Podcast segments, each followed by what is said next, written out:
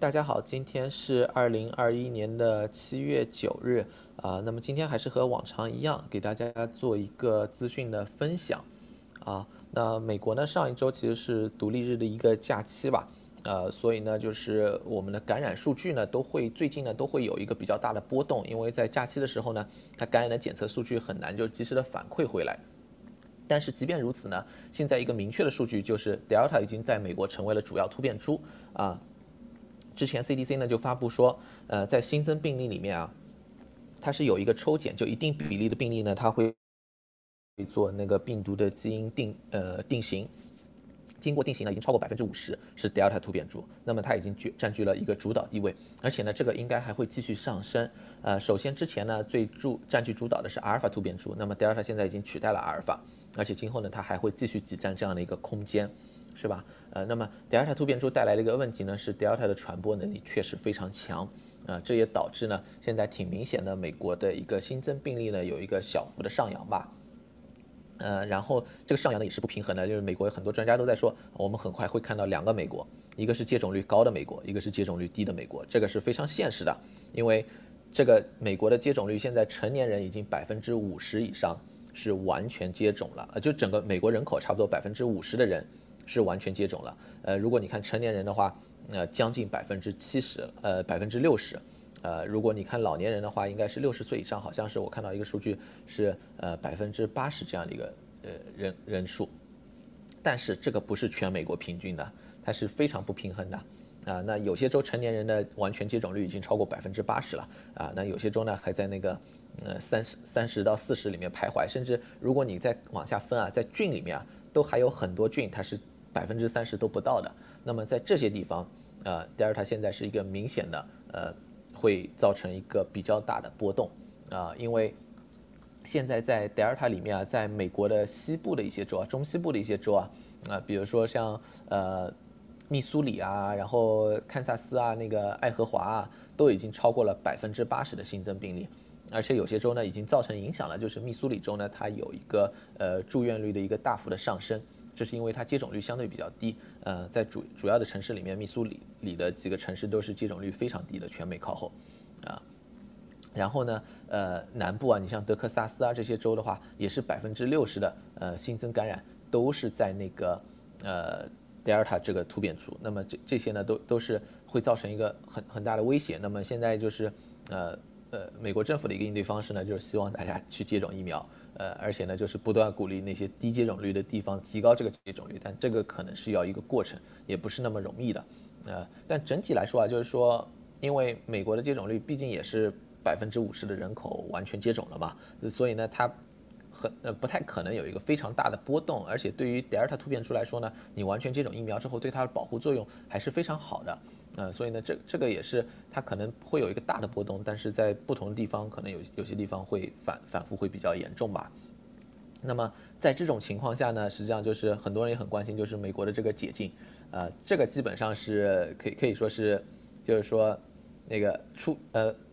脱缰的野马，一旦解禁之后再重重封是非常困难的。美国这个几乎是不可能。啊，呃，现在美国政府就是联邦政府基本上是不会再回回来做这件事情了，但是他提出的就是你地方政府啊，因为美国本身那个非常不平均嘛，你也很难联邦政府说大家现在都回去戴口罩，这个不太可能是吧？但他提出了，如果地方政府你想做一些什么措施的话，根据你地方的情况，你可以这么去做，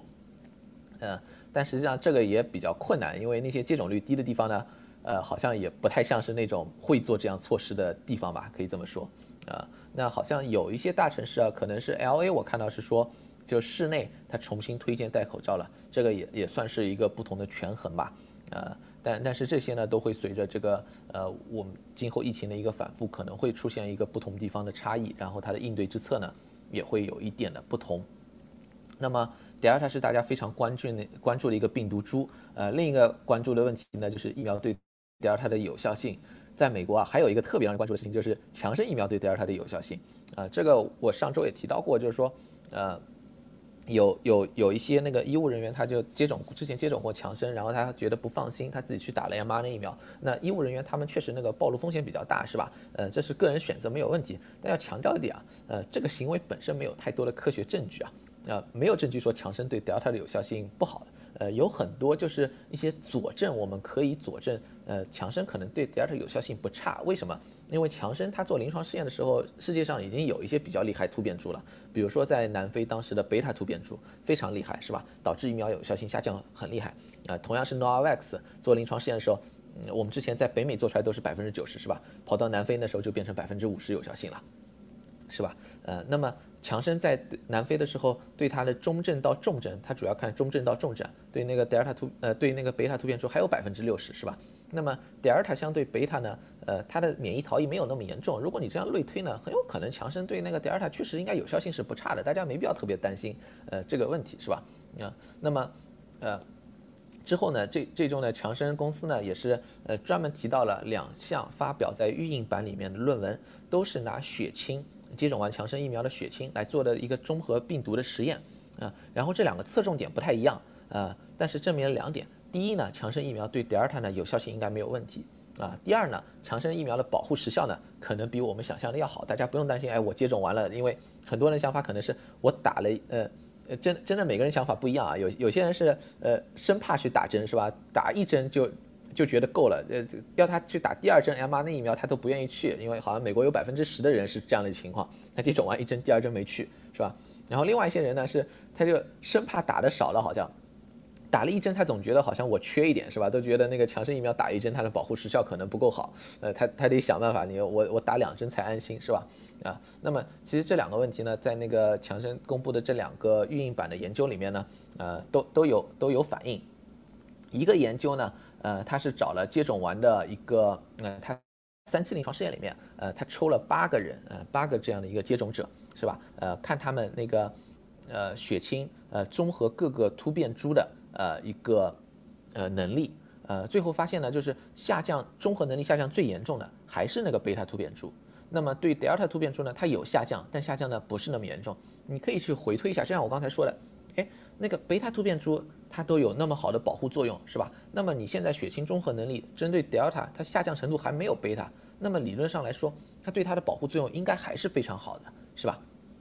这个这个是应该是比较比较确认的。另外还要注意一点，就是我们一般血清中和实验呢比较容易做，因为你你那个血清你可以存起来，你以后再把它解冻，同样都可以用同一批血清做这样的实验，啊，而且呢它呢比较可以做到相对比较定量，呃，因为血清里面抗体很多嘛。呃，比较难做的是什么呢？就是一个，比如说 T 细胞免疫，因为我们经常说到细胞免疫，那实际上细胞免疫对现在所有的，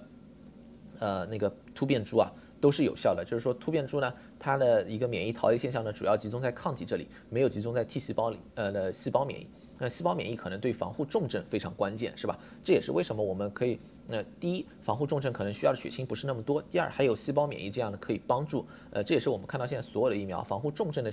面对突变株啊，下降都是非常有限，呃，主要是一个感染，它可能稍微有一点更多的感染。那么这是一个就证明那个强生疫苗对德尔塔突变株呢还是有效的，非常呃可能非常可能还是有效的。然后另外一个呢就是说强生疫苗的保护时效问题啊，大家都觉得哎我打了一针是不是你你那个打两针呢六个月那个有效性没有下降？这个我们知道了 mRNA 疫苗是吧？那我打一针强生，呃这个六个月有没有下降呢？是吧？这个大家非常关心。那么，呃，还有一个实验呢，他是找的就是当时他做一二期临床试验的人。你要想一二期临床试验做的比三期早嘛？那么这些人到现在过去多久呢？过去了八个月了。所以呢，他找了差不多二十位这样的那个当时一二期里面接种那个强生疫苗的人，然后这些人已经过去八个月了，把他们叫回来，哎，再给他们采血，然后看什么呢？看他的抗体和细胞免疫，就是说一个看他那个血清里面，呃。中和抗体量是多少？中和病毒能力有没有下降？然后再看一个，呃，它里面 T 细胞免疫，我我检测它的 T 细胞反应有没有有没有变化？最后发现呢，它八个月强生疫苗和 mRNA 疫苗不一样，它八个月之后这些呢没有下降，然后呢甚至稍微有一点点上升，啊，这只是一个很小的，你看它毕竟只有二十位受试者嘛，但它毕竟是从那么大一个试验里面抽取了二十位，是吧？还是很有代表性的。那这里面显示出来就是可能腺病毒疫苗和 mRNA 疫苗不同的地方。mRNA 疫苗呢，我们知道它呃抗体打完两针之后，第二针之后它抗体冲的非常非常高，是吧？那都是康复者血清的三四倍。呃，那腺病毒疫苗呢，像呃呃阿斯利康打完两针，也就是勉强到那个康复者血清的一倍，然后强生呢还不到那个康复者血清的水平，是吧？嗯，但是呢，腺病毒疫苗无论是阿斯利康和强生，现在反映出来一个现象，就是说，包括英国一直在强调，就是他们用那个阿斯利康的感觉就是，呃，它随着时间的推呃消逝啊，它那个有效性在往上走。就是说，如果你刚看，比如说接种完疫苗两针之后，第二周开始算起，如果你你算三个月，它可能有效性哎确实只有百分之六十，呃百分之七十，但是如果你再过再再算那个六个月之后，它反而那个往上升。往上升了，英国那边说法就是和辉瑞那个百分之九八九十呃差不多，就两个几乎差不多。那这可能就反映了它一个抗体变化，还有那个细胞免疫的一个变化的区别。呃，可能 mRNA 疫苗呢，抗体一开始非常高，但是它后面会有一个下滑。而那个强生强生疫苗和腺病毒疫苗，呃，和那个阿斯利康这类腺病毒疫苗好像那个下滑不是很严重。当然，这个有可能是它的技术，另外也有可能就是因为呃你非常高的一个抗体水平下降更容易，是吧？因为你。为什么会有那么多高的抗体？呃，人体不停的细胞 B 细胞制造那么多抗体嘛？但是那个细胞也会累的，是吧？它你碰不到病毒，它干嘛还要不停的制造这个抗体呢？那可能很快它就不制造了，那么你就看到这个下滑了，是吧？另外一个，它一开始也没制造很多，它也就维持在那个水平，这些都是有可能，当然还需要进一步的研究了啊。那么这里面就反映出来了，强生疫苗很有可能它八个月的有效性不会有区别，因为它的免疫反应没有变化。是吧？那么也就是说，大家之前打了那个强生疫苗的，真的不用担心，我打了一针啊，这个有效性就有下降。而且他拿那个八个月的血清去中和那些，呃抗呃那个突变病毒，包括贝塔，包括伽马，然后呃这这些突变株啊，他这里面那个实验里面好像没有做那个，呃呃呃，他也做了那个德尔塔，最后发现呢，就是它还是都都是没有没有问题的，呃都是可以中和。那么这个呢，相当于就是一个强生的一个回应了，就是说你需不需要打这个？增强针或者说是不是强生这个疫苗就是对德尔塔没用，呃，有效性更更低。那这个现在看来呢没有啊。那么呃，这个呢强生是说它的保护时效比较长，超呃有八个月都没有问题。呃，结果昨天呢辉瑞跑出来说自己的保护时效比较短，所以呢我我也不知道他们是怎么想的。这个一个呢说自己保护时效很长，一个呢跑出来说保护时效很短。呃，辉瑞是这么说，就是昨天。他的一个呃首席科学家吧，啊，他提出的就是说，呃，根据以色列的数据，其实这个之前也有很多人在问，啊，就是说，呃，像英国数据显示是打完两针辉瑞对德尔塔的有效性没有明显下降，啊，那么以色列出了一个数据呢，说，呃，对于德尔塔突变株现在在以色列成为一个主流了，那相比之前阿尔法突变株是主流的时候呢，呃，这像在阿尔法突变株主流的时候，他发现以色列那边的疫苗的有效性是百分之九十三，好像。然后现在对于德尔塔呢，这段时间他分析了一段时间，发现疫苗有效性只有百分之六十四了。那么这里面要注意一点啊，以色列他没有公布它的具体的数据，它怎么算的，是吧？我们不知道它的研究方法是什么，所以呢很难去判断这个情况。而且呢，同样新加坡也发表数据，就是说它那个疫苗仍然是高度有效的，没有下降到百分之六十四这个情况，是吧？你现在有很多研究都显示，好像那个对德尔塔保护应该是很好的。呃，所以呢我们更就更加注意这个一个研究它到底怎么做的。而且同时啊，以色列那边也强调了，他对重症的保护还是在百分之九十以上，就是重症的保护没有下降。那么辉瑞呢，就他先引用了这个，就是说以色列那边显示，然后他又说了一句，就是说，呃，以色列那边显示是什么呢？就是早期接种人里面现在感染的人增加了，是吧？他就认为呢，这个可以证明，哎，早期接种人可能是现在差不多六个月了，他那个有效性下降。然后他说，呃，他在三期临床试验里面也看到了，好像现在那个六个月过去之后，呃，开始有效性有一定的下降。啊，然后呢，另外一个就是抗体啊，那个六个月之后是明显的不如那个六个月之前最开始的时候，呃，抗体的量了。嗯，这些基本是他的理由了。然后他就说，我现在要向那个 FDA 申请啊，批准使用我的增强针，就是说打第三针这个情况。那么，呃，这个其实昨天那个呃辉瑞一说之后呢，FDA 和 CDC 是联合发表了一个声明，啊，他没有专门针对辉瑞说，没有点辉瑞的名，但是基本就是完全就是回瑞回应的。他就是说，现在呃完全接种完疫苗的人，美国美国人不需要接种增强针。然后他还特别提到了，就是说他增强针的考虑，他在一直在研究，但他研究数据看的是什么？看的是真实世界里面有效性的下降，而且他这个数据来源，他会采取收集国际上的数据，其他国家的一个数据，他会收集现在发表的文献的数据，然后他也会看公司提供的数据。是吧？这个公司提供数据是明显点名辉瑞，说我自己里面的三期临床看到什么样的数据，但他后面加了一句，他不会专门只看其中一个数据来源，也算也算是就算是，呃，警告辉瑞，就是说，呃，这些东西就不要来玩玩这种花样了，是吧？不是你说了算的，是吧？我我在这里看的东西比你看的要多，而且呢，不是你提供的数据我就盲盲从的，是吧？呃，然后他就说，现在的结论对所有的突变株，美国这里打的疫苗仍然是有效的，而且呢，疫苗的有效性呢，他认为呢，并没有一个下降，所以呢，大家现在是呃，对于。美国人来说，现在接种完疫苗的是不需要接种增强针，啊，这个这个基本上就是，呃，算算是他没有提辉瑞的名字，但基本就是完全是针对辉瑞说的要打增强针这个情况啊。那实际上我们可以再来分析一下辉瑞那个说法有没有道理。其实我个人认为，其实昨天我也发过一个微博，就是说他这个说法完全没有任何道理。为什么？从科学数据上来看啊，啊，以色列那个首先他没有公布，就像我们说的，我们不知道他研究出来到底怎么回事情，是吧？呃，你是不是因为你的研究方法上，呃，和英国那个不一样，所以你计算出来的数据不一样？然后呢，以色列那边同时也公布了，就重症的保护还是非常好。在这种情况下，你是不是需要去打增强针，是吧？很很有这个就没有这个数据支持。呃，然后像以色列他说那个，呃，早期感染的人，呃，是吧？他早早期接种的人出现了感染，那个你要考虑一下，早期接种的人是个什么人群？呃，老年人和医务人员，那么这两个人群很不一样啊。你老年人如果八十岁以上，那现在英国也有研究显示，八十岁以上他的免疫呃反应的形成，好像那些长效的免疫呃反应是有一个相对弱一些，是吧？那么这些人可能疫苗有效性有个下降，但这个不是说就是说仅仅因为他接种了疫苗过去了六个月，这很可能是他本身的个体因素。那医务人员的话，他本身有更高的接触风险，是吧？暴露风险。那么我们需要的什么样研究？我们需要是同样是老年人。啊，同样是那个医务人员，如果他没有接种的情况下，哎，现在他的感染风险在以色列这个地方感染风险是怎么样的？那么对比那些六个月之前接种完疫苗的人，哎，这些六个月之前接种的人跟他的感染风险有没有趋同？跟那些没有接种人，如果有趋同，那么确实是疫苗有些性下降了。如果你光有那个，就是说，哎，六个月之前接种人现在开始感染了，你都没有同样的一个对照组，我怎么知道你是因为他的暴露风险提高了呢？还还是因为其其他因素呢？还是这个疫苗的因素是吧？呃，没有这样的情况，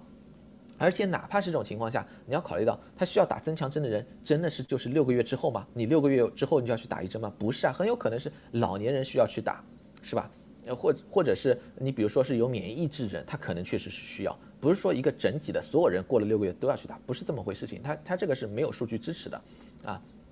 然后还有一点就是说，他提到就是抗体下降。我我觉得这一点是非常明确的，抗体下降是很自然而然发生的，你不可能六个月之后你去测抗体和这六个月之前是一样的，你所有疫苗都是这样的。那比如说我们小时候打那个 MMR 疫苗，你觉得你现在体内测出来的抗体和那个小时候打的时候刚打完之后的抗体能一样吗？我觉得一样就有鬼了。为什么？你那个人体产生那个抗体，B 细胞产生抗体是要消耗能量，是要消耗蛋白质的，是吧？那么，如果你长期碰不到这个病毒，你为什么要把这个抗体维持在那么高的程度？是不需要的呀。你这是人体浪费能量的一个行为，在进化上面都是会被淘汰掉的一个行为，可以这么说。那么很正常的一个情况就是说，你抗体一开始可以冲得很高，因为你那时候刚刚接种完疫苗，相当于刚刚暴露在这样一个外来物质的情况下，你形成这样的抗体。那么过一两个月之后就会有一个下滑，然后呢慢慢逐渐下滑，六个月之后可能比原来呃低不少，是吧？你像那个呃阿斯利康做的研究也是啊，就是哎呃将差不多是半年之后是原来的百分之五十，呃一年之后是原来的差不多呃百分之三十，是吧？这个都是有一个明显下降，但没有问题。这个这个时候你要考虑到你在免疫接种的过程当中。它不是一锤子买卖，就是形成那么多抗体就完了，一辈子就靠这么一点抗体，它会形成记忆细胞。像上一期我们也分享过，就是说，呃，包括 Nature 上面，就是自然上面的两篇文章，啊，都显示过，就无论是你是感染者，啊，还是你现在接种完 mRNA 疫苗的人，你都在形成一个长效的免疫细胞，啊，免疫记忆细胞。这些免疫记忆细胞在遇到病毒感染的时候，它会迅速再形成更多的抗体，可以起到一个保护作用，是吧？在这种情况下，你不能因为说，哎，我六个月之后测了一下抗体低了，所以你现在重重新要再去打一针。如果这个理论成立的话，那几乎所有的疫苗有效性都只有六个月。那我们可以每隔六个月都去打 MMR 疫苗吗？然后每个六六个月都去打破伤风疫苗吗？这个是不可能的事情，是吧？完全在科学上站不住脚。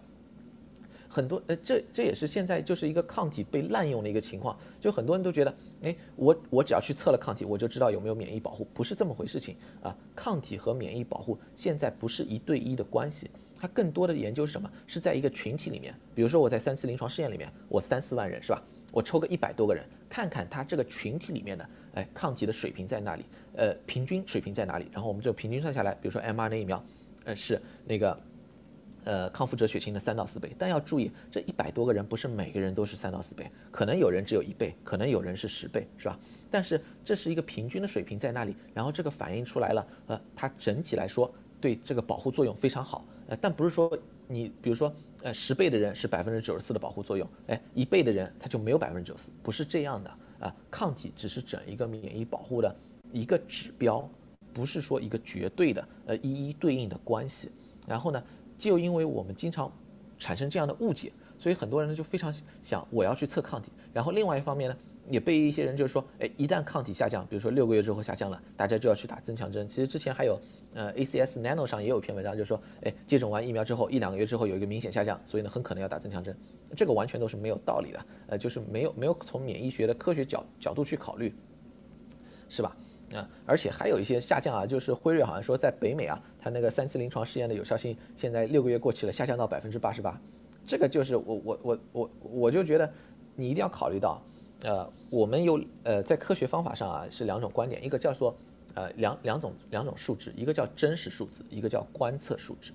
啊，你真实的疫苗有效性肯定有一个数值在那里的是吧？但是我们观察到的，我们试验里面计算出来是另外一个数字，这两个之间会有一定偏差的。你去看这一次看到是这个数字，看到下一次可能稍微有一个偏差是另外一个数字。你的数据量足够大的时候，你的观测值和真实值会非常接近啊。那么疫苗三期临床试验的数据也是一样的啊。你说之前你做出来是百分之九十四，你现在是百分之八十八，比如说这样的数字，你说八十八比九十四低是对的，但是你说这显示了疫苗有效性有一个明显下降，我觉得这个是不对的，因为这两个数字真的非常接近，很可能都在你的误差范围之内。是吧？你很难这么说这样的一个情况，你可能更需要关注的就是说，你有老年人，有年轻人，哎，年轻人里面下降多少，老年人里面下降多少？理论上来说，老年人可能他的免疫形成、免疫记忆会稍微差一些，那么他可能会先下降，是吧？然后还可以去关注，比如说有一些免疫抑制、有一些基础疾病的人，是吧？不能简单就直接说，我看到一个八十八数字比九十三低了，所以呢，现在大家就去去打正常针，这个是完全就是没有任何科学道理。啊，然后最后一点就是说，现在真的就没有必要搞这件事情，为什么呢？其实它这个是造成混淆的。一旦你说大家要去打增强针，首先是一个非常浪费的一件事情，因为很多人还没有打疫苗。那在美国呢，疫苗供应量不是问题，但很多地方它疫疫苗供应量是有问题的。你可以想象一下，呃，现在他说是因为德尔塔，那么我们为什么要去提高疫苗接种率？就是希望阻止那个病毒的扩散，阻止下一个德尔塔这样的突变株的形成，是吧？啊，那么如果我们现在的疫苗都浪费在打一个不需要增强针上面，它那个全球的接种率肯定没法提高嘛，是吧？那么最后就导致有那个它突变株可以继续突变啊，那我们下下次还会碰到另外一个呃病毒，是吧？另外一个真的万一就把它那个有效性给突破了，那怎么办，是吧？那我们这种事情这都不是都是事倍功半的一个效果，是吧？还有一点，哪怕在美国，你现在六个月不到就跟人家说要去打增强针了。而且是疫疫苗明明是有效的，这个都是不符合事实的一个情况。然后你跟人家说这么一件事情，那么实际上对疫苗的那个呃信心是有摧毁的，因为很多人都在说你这个疫苗可能很快就无效啊，所以我为什么要去打，是吧？你现在跑出来说你你要去打第三针了，增强针，你你这个第一没有事实根据，第二也是在摧毁疫苗信心的一个事情，所以是非常荒唐的一件事情。而且这件事情好像就是辉瑞、莫德纳他们两家公司特别起劲啊，特别是辉瑞啊，之前就不断的吹风说可能一年、一年半之后要要打增强针，这个事情不是他一个公司应该说了算的，而且你要拿这个数据，也要拿真实的数据，完全公开的数据，是吧？呃，不能随便挑几个，而且都是不太符合科学道理的事情在在说这样的事情，啊，呃，整个来说呢，非常非常荒唐，但是。呃，现在其实挺明确，因为 CDC 之前开会都说过了，增强针的考虑很明确是要疫苗有效性真实下降，不可能光看抗体的，而且非常有可能只会在免疫抑制的人群里面首先考虑，因为免疫抑制的人，特别是那个器官移植的人，呃，他好像就是你打完两针啊，他本身那个免疫反应确实上不来，呃，超过一半的人他都是那个呃，就是没有形成抗体，比较小的研究，但是这个应该还是有一定代表性。啊，对这些人来说啊，其实我我觉得辉瑞也不用想太多了，因为这些人可能都不是增强针能解决的，很可能需要比如说单克隆抗体，它做一个我们叫那个被动免疫，就是给他输单单克隆抗体，那这样呢给他呃以以以这种抗体的形式啊，直接给他形成一个免疫保护，这个我们叫被动免疫，因为不是他人体主动去形成了啊，所以呢，你这这这部分你你也不用想着再去赚那第三针的钱了，真真的就就就可以消停一下了这件事情，啊，然后最后还要说一个就是。呃，科兴最近发表了两篇文章，因为呃，可能有些人在那个中国大陆的话也非常关心，呃，在其他国家也一样，因为科兴呢还是一个用的比较多的一个呃灭活疫苗，然后这个疫苗呢大家一直担心，因为它呃会呃巴西那边做出来的有效性是百分之五十嘛，来说够不够啊？对突变株有没有影响啊？最近他倒发发表两篇文章，一篇在那个《柳叶刀》上面，它显示的就是说，呃，就是土耳其之前在土耳其一开始不是说有效性百分之九十嘛？把大家吓一跳，呃，又跟那个巴西完全不一样，然后后来又说是有效性百分之八十，大家都都很迷糊，这到底怎么回事？情？那么现在土耳其那个三期临床试验最终是发发表了，呃，他那个临床试验呢，呃，也也帮助我们解释当时为什么看到那么多稀奇古怪的数据啊，呃，是因为呢，它其实是有两个队列，一列是医务人员比较少一千多人，然后还有一个呢普通民众，差不多招募差不多一万人这样的一个情况。然后呢，那个土耳其当时感染的病例非常增加非常快，所以呢，就是当地卫生部门要求他们做一个中期分析。本来他们是四十例感染做中期分析，就是你两针打完之后收集到四十例，看看有效性怎么样。那么在那个时候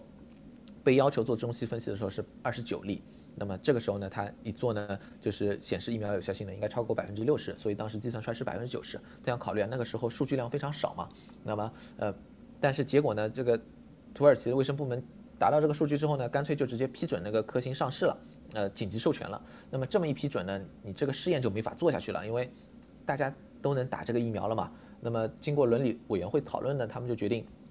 开始逐步解盲，就是说你他开始给那个就是安慰剂组的人也开始接种疫苗了。呃，那么这个就导致呢，呃，他最后分析啊，实际上符合分析的，就两针之后他收集到病例数呢只有四十一例，非常少的人数。然后这样计算下来呢，是百分之八十的有效性，但是要考虑到这个误差范围就很大了啊。然后呢，也说过里面重症保护是百分之百，但是它其实只发生了六例重症，啊，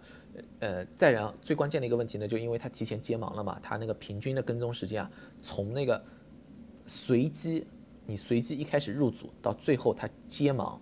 它只有四十三天，这个是一个非常遗憾的一件事情，就是呃整个试验呢。呃，它结果出来也非常慢，是吧？其实那个实验早就做完了。这样看来的话，你它一月份就开始接盲了嘛？呃，但是它到现在才发表这个结果，而且这些结果呢，对于整体来说，对对于科兴这个疫苗，呃，真的都还不如原先巴西那个临床试验提供的数据量多。巴西那个临床试验它至少跟踪了两个月，是吧？啊，它这里呢数据呢都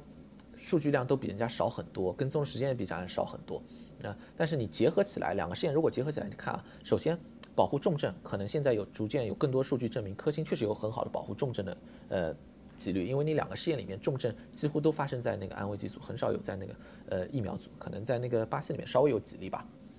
根据评分不同有稍微有几例在里面，呃，那么保护重症呃有效性非常好，然后整体呢它也是有一个保护作用啊，但这个整体的保护作用呢呃可能也是一个误差范围比较大的情况啊。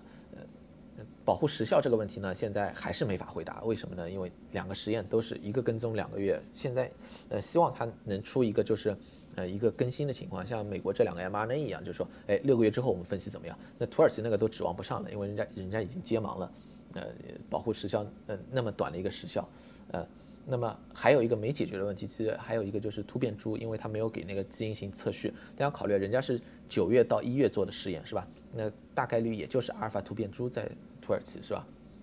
对现在的那个德尔塔呢，可能我们还是不知道啊。那么，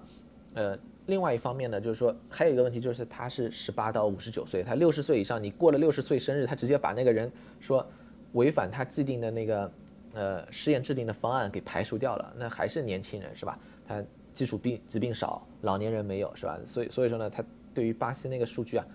增强的一点都没有，实际上甚至还不如人家那个实验做的啊。但这个是因为他。他有，他希望能早日试打疫苗，这个这个初衷也可以理解啊。但是呢，最后造成这个实验呢，呃是比较遗憾了，相当于来说。但另外一项研究，就之前也提到的，就是呃呃有有人在网上发过，那个时候呢是一个呃 PPT 的形式，就智利的一个真实呃真实世界研究，这个呢发表在了新英格兰医学杂志上面，呃，它是智利的一个国立的医疗系统，它收入了一千一百多万，呃，打了那个科兴疫苗的人，它分了三种，呃，一种就是呃没有接种过疫苗，一种是打过一种打过一针。还有一种是打过两针的完全的免疫保护，呃，那么根据这样的分析，最后根据那么大的数据，最后发现呢，呃，整体的保护作用呢是百分之六十六十五差不多水平，然后对于重症啊、对住院啊、对死亡保护都超过百分之八十，就同样也是另外一个验证，呃呃，就是重症的保护非常好，然后整体呢也有一定的有效性，呃，同时另外验证一个事情就是，包括临床试验里面数据量虽然不多，但是不断的显示一个问题，就是一针的保护作用非常低。